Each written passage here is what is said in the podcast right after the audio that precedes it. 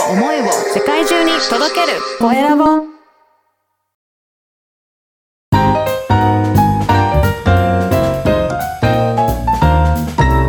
ポッドキャストの配信で人生が変わる。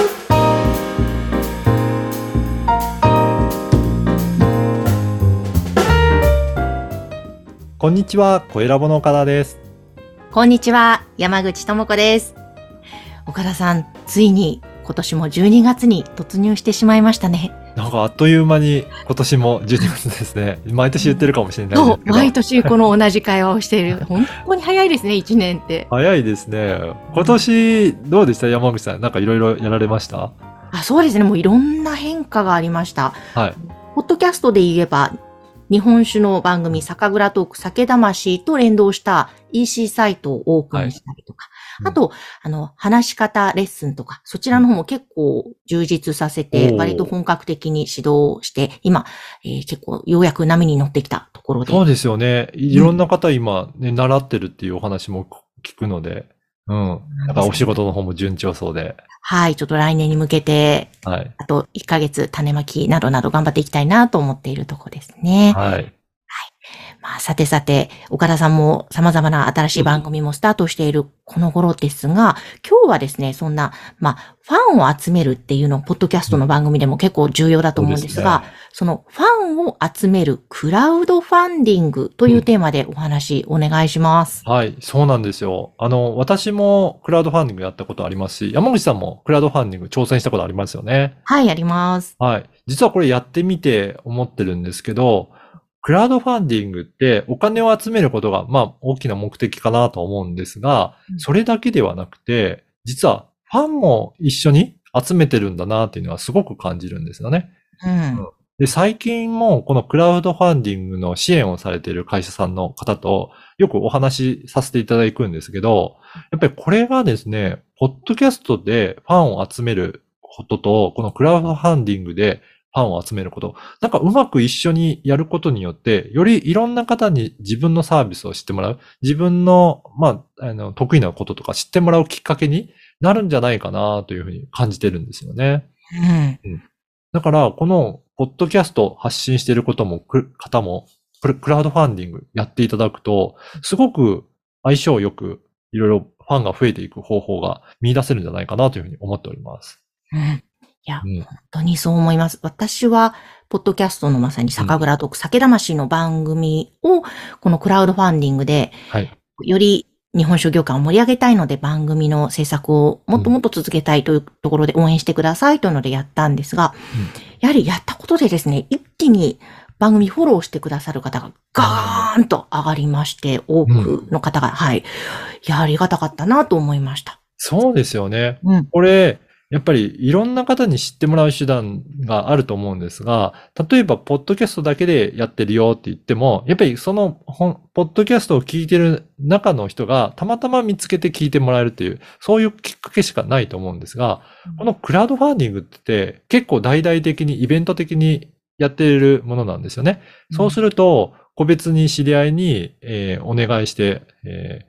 クラウドファンディングやってるよということを知らせたり、あとチラシを巻く人もいらっしゃいますし、SNS で発信したりとかして、本当に多くの方になるべくそのページを見ていただいて、どういったところを広めていきたいのか、どんな協力してもらいたいのかっていうのをしっかりと整理した上で伝えているので、よりわかりやすく洗練された感じで応援いただけるっていうところがあると思います。うんそれを発信することで、あ、こんな番組やってるんだったらちょっと自分も聞いてみたいなっていうような、まあそういったところにつながる、えーことがあるのでうん、やっぱりそうすると、じゃあフォローして継続的に聞いてみようかっていうことで、ファンが増えていくので、そこからビジネスにつながっていくという好循環が生みやすいなというふうに感じてます。ですね。本当になんかクラウドファンディングをやりながら、すごく自分の中にある強い思い、熱い思いを、よりなんか届けやすくなるなというのもすごくやっぱりね、ありますよね。ありますよね。うんで、実はこれを、まあ、ご自身で調べてやることも、まあ、できなくはないんですけど、やっぱりコツとかすごくあるのでうん、これをですね、今、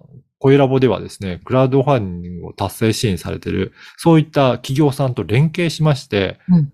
クラウドファンディングとポッドキャストを組み合わせて、もっとよりファンを増やしていこうという、そういった取り組みをやってます。なので、はい。ぜひ、クラウドファンディングやってみたいなとか、ポッドキャストをもっと広めたいなっていう方いらっしゃれば、この声ラボの方にご連絡いただければ、そのサポートもやってますので、うんぜひお問い合わせいただけたらなと思います。いやーいいですね。これぜひぜひ本当皆様おすすめです。はい。でもしスタートしたらね、あの、いろいろコツもね、ありますからね。岡田さんも経験者ですけども。そうなんですよね。はい。私もだから目標以上の達成した経験もあるので、うん。ぜひコツとか、あとうちからもいろいろサポートもできると思いますので、うんうん。やってみてください。ぜひサポート体制もバッチリですから皆様もよろしければ挑戦してみてください。はい。えということで今日はファンを集めるクラウドファンディングというテーマでお届けしました。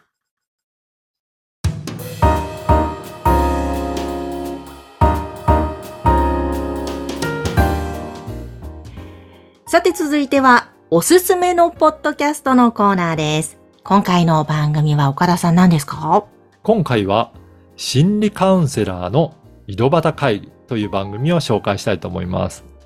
はい。もうこの心理カウンセラーといえば、私も存じ上げておりますが、はい非常にね、プロとして、あの、もう長くお仕事をされていらっしゃる、はいあの方ですよね。経験深い、あの、浅妻さんという方なんですけど、もう、心理カウンセラーとしてかなり経験持っていらっしゃる方で、今はそういった心理カウンセラーとして学んでいきたいという方に対しても教えられているような、そういった先生でもあるんですよね。はいうんで、この番組ですはですね、その、え浅妻さんとかに教えていただいた、そういった生徒さんだったり、これから心理カウンセラーとしてやっていこうという方と一緒に対談しながら、どういったところがこの心理カウンセリングっていいのか、こういった手法を使って自分はどういうふうな体験、変化を出てきたのかっていうようなことを、その方の体験をもとにお話しされているので、私もすごく勉強にな、聞いていて勉強になったなというふうに思いますね。うーん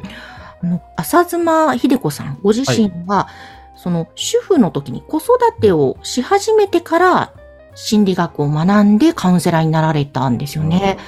はい。その辺のなんかお話もすごく私も前お話を伺った時に勉強になって説得力あって、うんやっぱりこう楽になるんですよね、浅妻さんとお話ししていると。ね、そうですよね。うん。で、やっぱりこういったところを学びたいな、カウンセリング、カウンセラーとして学んでいきたいなという方、やっぱりご自身で苦労された経験がある方が多いので、やっぱりそういった体験を乗り越えた、どういうふうにしてやっていったら、えー解消していったかっていうところも相談に乗っていただけると思うので、お話しするだけでも全然雰囲気も変わってきますよね。いいですね。なんか、うんや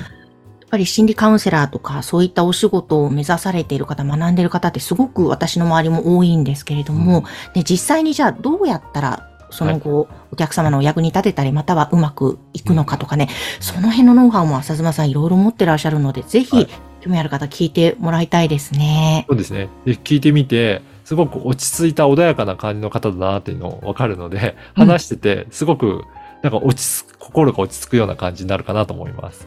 ですね。ぜひぜひ皆様、第1回目から、はいまあ、順々に配信しておりますので、ぜひ聞いてみてください。ということで、今回は、心理カウンセラーの井戸端会議。こちらの番組をご紹介しました。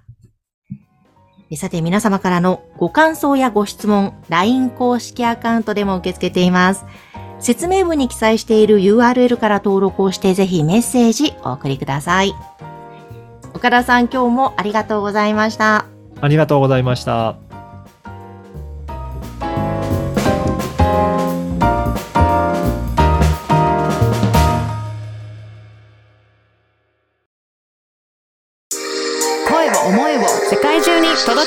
声